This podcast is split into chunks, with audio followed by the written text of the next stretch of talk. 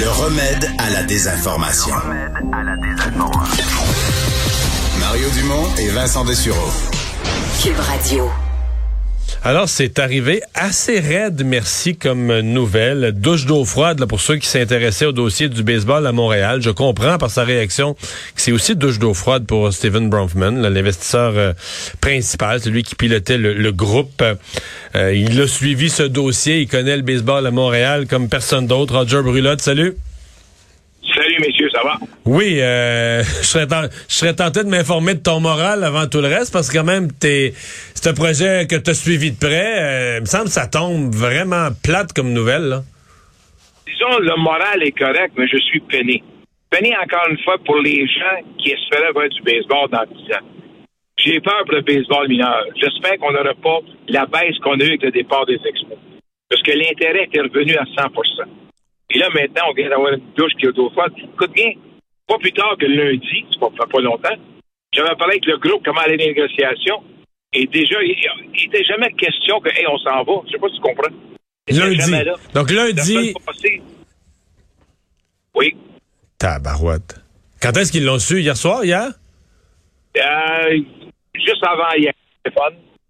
Le téléphone est arrivé du baseball majeur et le propriétaire de Tampa. Tampa, ils ont appelé pour dire c'est fini. Vous me demandez à moi, c'est quoi la raison? Il y a, deux raisons. Il y a un groupe de propriétaires qui le voulaient pas. D'après moi, il y a un groupe de vieux propriétaires qui étaient contre la venue, je pense.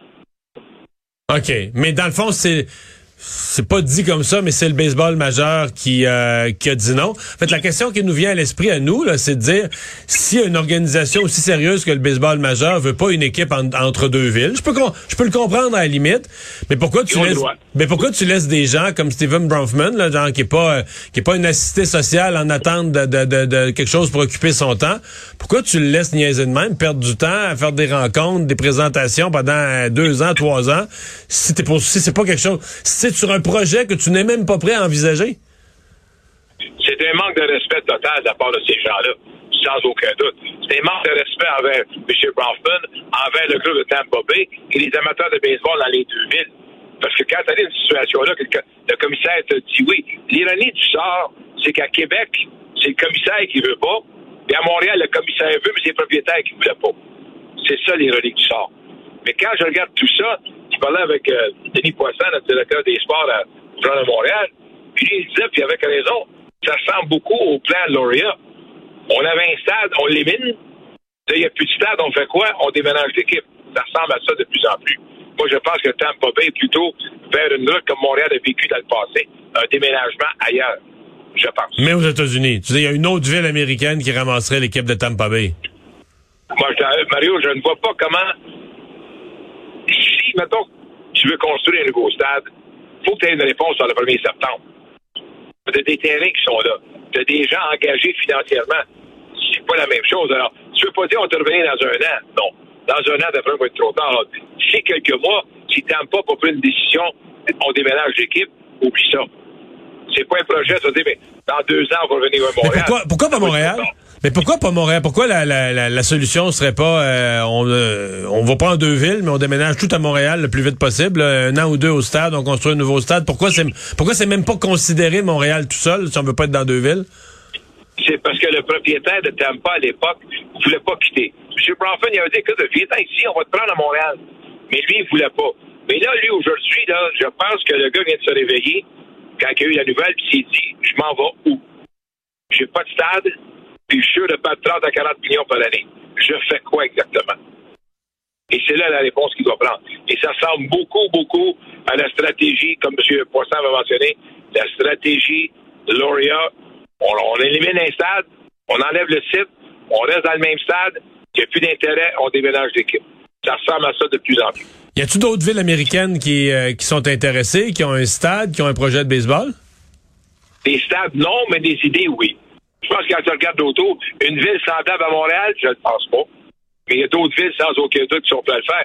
Et l'autre facteur, il ne faut pas oublier, dans le monde du sport, euh, juste à petite échelle, M. Courtois avec le hockey junior, moi avec le baseball junior, les équipes, plus souvent qu'autrement, pensent à leur équipe et non pas au pied de la ligue. Et je suis sûr et certain qu'il y a des équipes qui sont dit on va les laisser déménager Tampa Bay. Ils vont se mettre 25 à 30 millions de plus dans leur poche. Des gens de la misère des bandes. Une ville comme Pittsburgh va dire pourquoi moi je peux pas le faire?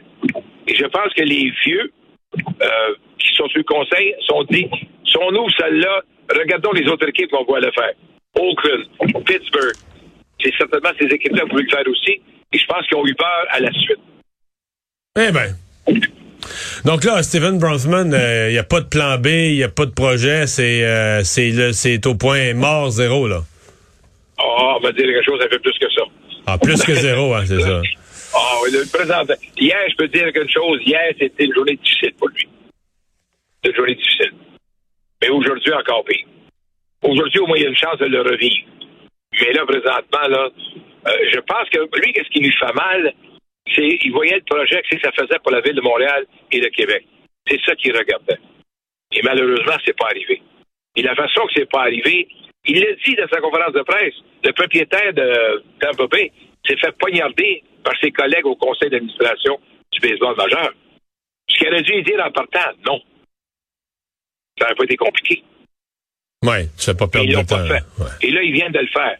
Moi, je pense que le pauvre gars, il s'est fait darder. Ça ressemble à un groupe de, de bons vieillards riches qui veulent pas bouger, mais qui veulent faire de l'argent, ils vont déménager ailleurs, puis ils veulent pas brosser la cage. Je répète encore une fois, tu prends Oakland au baseball. Si tu le fais, Oakland va dire, je vais déménager, moi aussi, je veux une carte partagée.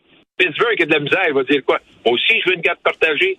Et pourquoi que Buffalo, Toronto ne voudrait pas une garde partagée avec Buffalo dans un nouveau stade? C'est tout des revenus de plus. Et je pense qu'ils ont eu peur de ça.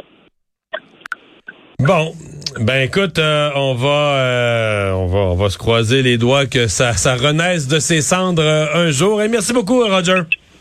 La seule bonne nouvelle, c'est qu'on va de l'argent pour les hôpitaux. Ah. C'est pas de même, mais c'est ce que je pense de ça? Salut.